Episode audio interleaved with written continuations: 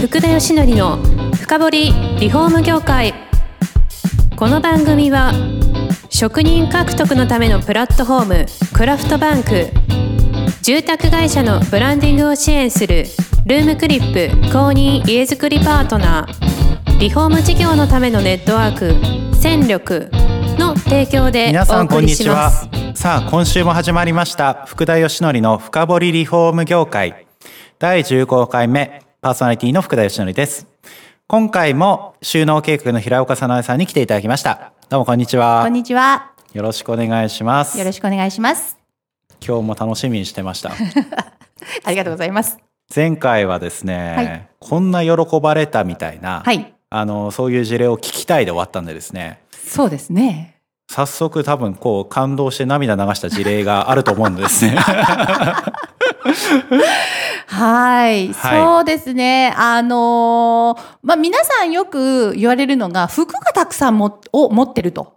ああはいうん、服をすごくたくさん持ってる方って多いんですよね。はい。で、またに、あの、日本人の習性として捨てない。はい。はい。痩せたら着ようと思ってる洋服。なるほど。メルカリ流行ってもダメです か捨てないですあかなかなかね、まあ、若い人はね、はい。あのーまあ、捨てる人っていうか手放す人もいるかもしれないですけど、はいなかなかこう年取ってくるとそれも面倒くさくなるので、 なるほど。うん、は取ってい。るので、はいなので私たちやっぱり一番こう提案として多いのがクローゼットの中身の作り方なんですよ。ああ、はい。はい、でクローゼットっていうのはだいたいこう開けると、うんまあ、あの上に棚があり1800のところに棚があり。そうですね、確かに。はい。ちょっと降りたところに、まあ、10センチぐらい降りたところに、パイプがあり、はい。おしまいはい。ですよねみんなね。ですね、なんか上に靴が置いてあり、みたいな、あとかけてあるみたいなイメージですそようね。そうそうそう、はいだからあの作る方側としてはそれでおしまいですよね提案は。はい。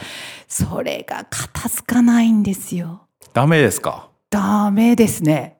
なんかウォークインクローゼットとかなんかそんな ね、感じはいでありますけど、なダんだメけでどすかはい。あのーまあ皆さん私がやって喜ばれるのは、はい。クローゼットって洋服まあ洋服を考えるとね皆さんのお洋服っていうのはほとんどがショート丈のものなんですよ。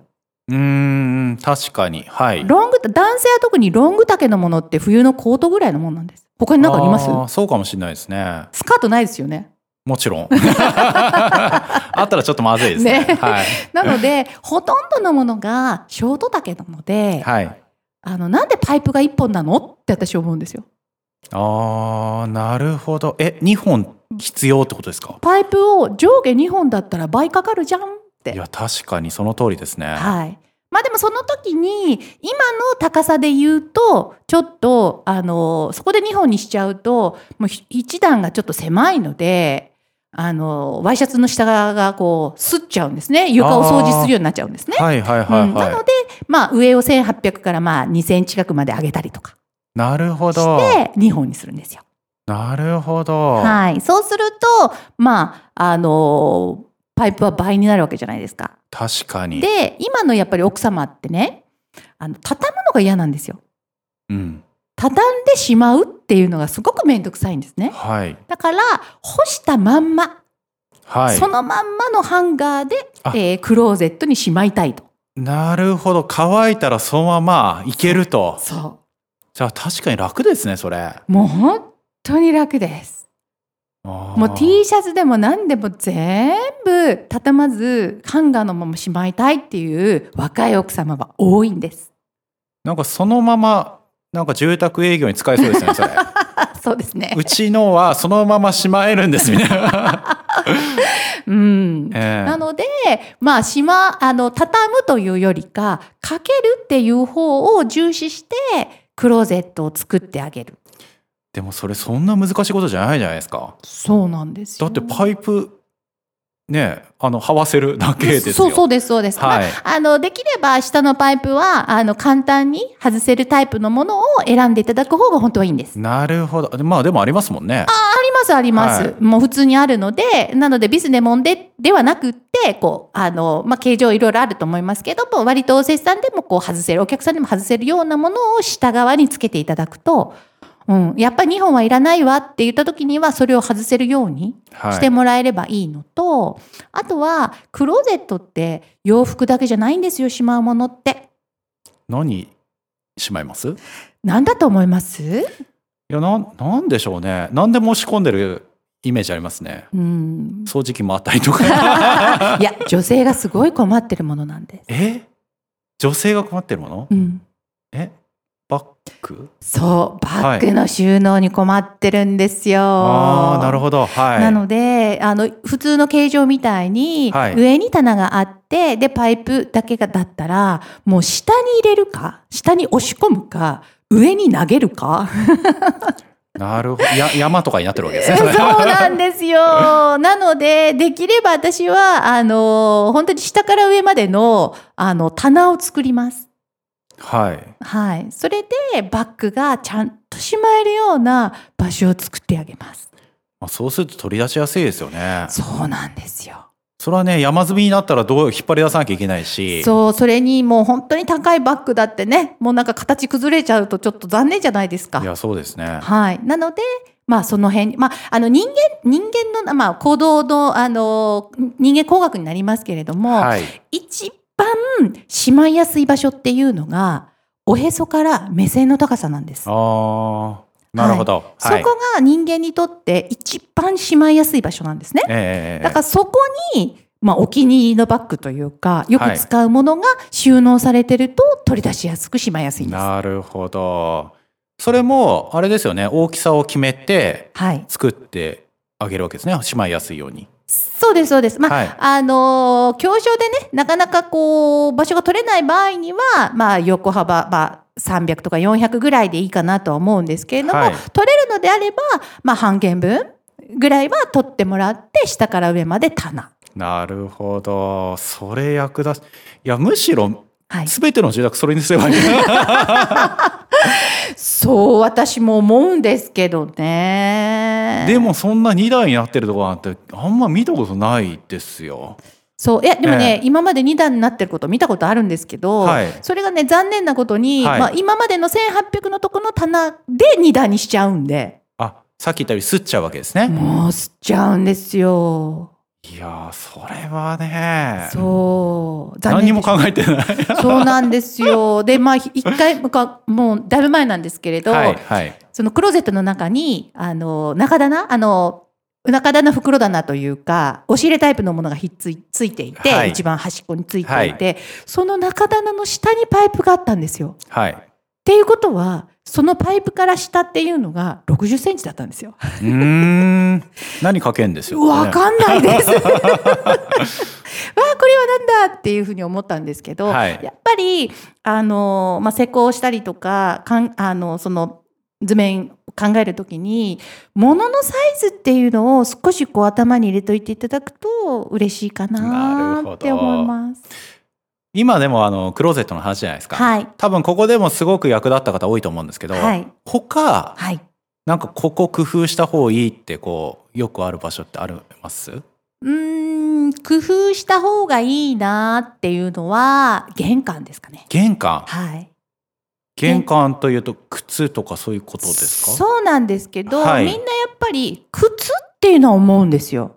はいでも傘もあるんですね。あ確かに、ねはいなのであのよく見かけるのはあのすごくかっこよく作ってるのはわかるんですけれども、はいあの下台だけの下駄箱で空間を広く見せるっていう場合よくあるんですよ。あーはいはいはいはい、うん、でそうなるといやか傘はみたいなうーん傘どこ入れるって確かにあこれね結構見かけることあります。どうしてるんですかね傘立て別で買って傘だてって別に買って、げすごくかっこよい玄関のはずなんだけど傘立てがそこにあってあの傘もいあの一人一本じゃないので、そうですあのねもう剣山のように刺さってると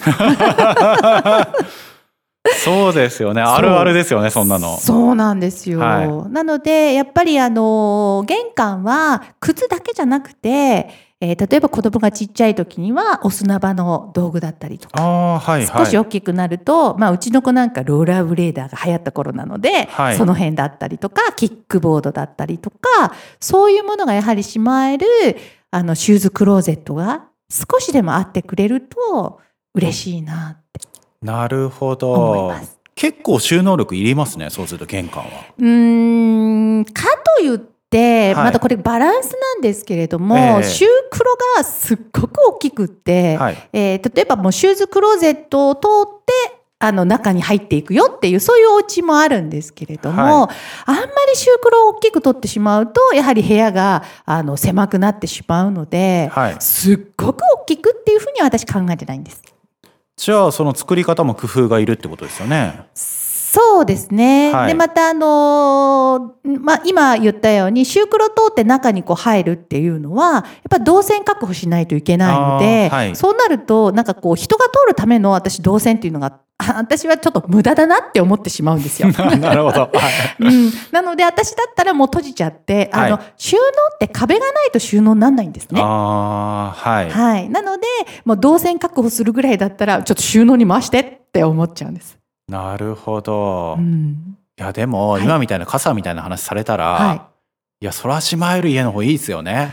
そうなんですよ、ええもう本当にね、奥様は日々悩んでる 方多いで。そうですよね。かといってね、全部ね、ドカンって捨てるわけにもいかないし。いかないんですよね。でもやっぱりこう、お引っ越しをしたその日が、その家にとって物が一番少ない時なんですよ。はい。うん、そこからもう数十年増えていくわけなので、はい。い、つもなんかセミナーの時私お話しするんですけれども、ご自分の実家片付いてますかっていう問いかけするんです。はい。実家片付いてないよっていう方非常に多いんですけれどもうんそれだけやはり物が増えますよっていうことなんるです。ほど。じゃあこれからあれですね、住宅のプロの方は、はもうものを考えて、はいそれにちゃんと入るかみたいな提案をして、うちはこんな工夫しますよと。はいいや、それ結構刺さると思うんですよね。と思います。やっぱりこう、ええ女性は収納に興味ある人すっごく多いですからね。そうですよね。番組成立するぐらいですもんね、それで。そうですそうですもう大好きです、もう、はいあのお片付けの番組とか。 はい。はい、なるほど。なんか今の話なんかもすごい、はいでも今言った通りプロの方もヒントになったと思います。 はい、多分今日からええあの2段の ねクローゼットをこうパイプする人会社すごい増えるのかな。うんそうですえね、えーなので、まあ、2段にする場合に一つ注意点としては、はい。えっ、と、ご主人様と奥様の身長を聞くことですね。えどういうことですか？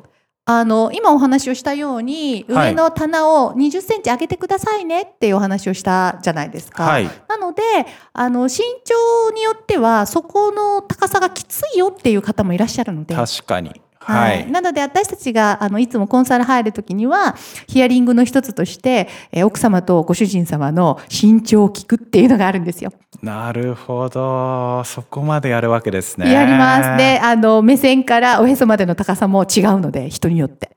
なるほど。はこれはやっぱりあれですかね。資格取らなきゃいけないですかね。そうですね。取っていただければと思いますけど。わかりました。すいません。そんなところでだいぶ時間が来てしまいましてですね。はいもう次が最後ですよ。早いですね。そうですね。ははい。まだまだ聞きたいんですけど、い。さあ最終回また楽しみにしてですね。はい。今日はこんなところで、えー終わりになりしたいと思います。はい。はい、平岡さんどうも今日もありがとうございました。ありがとうございました。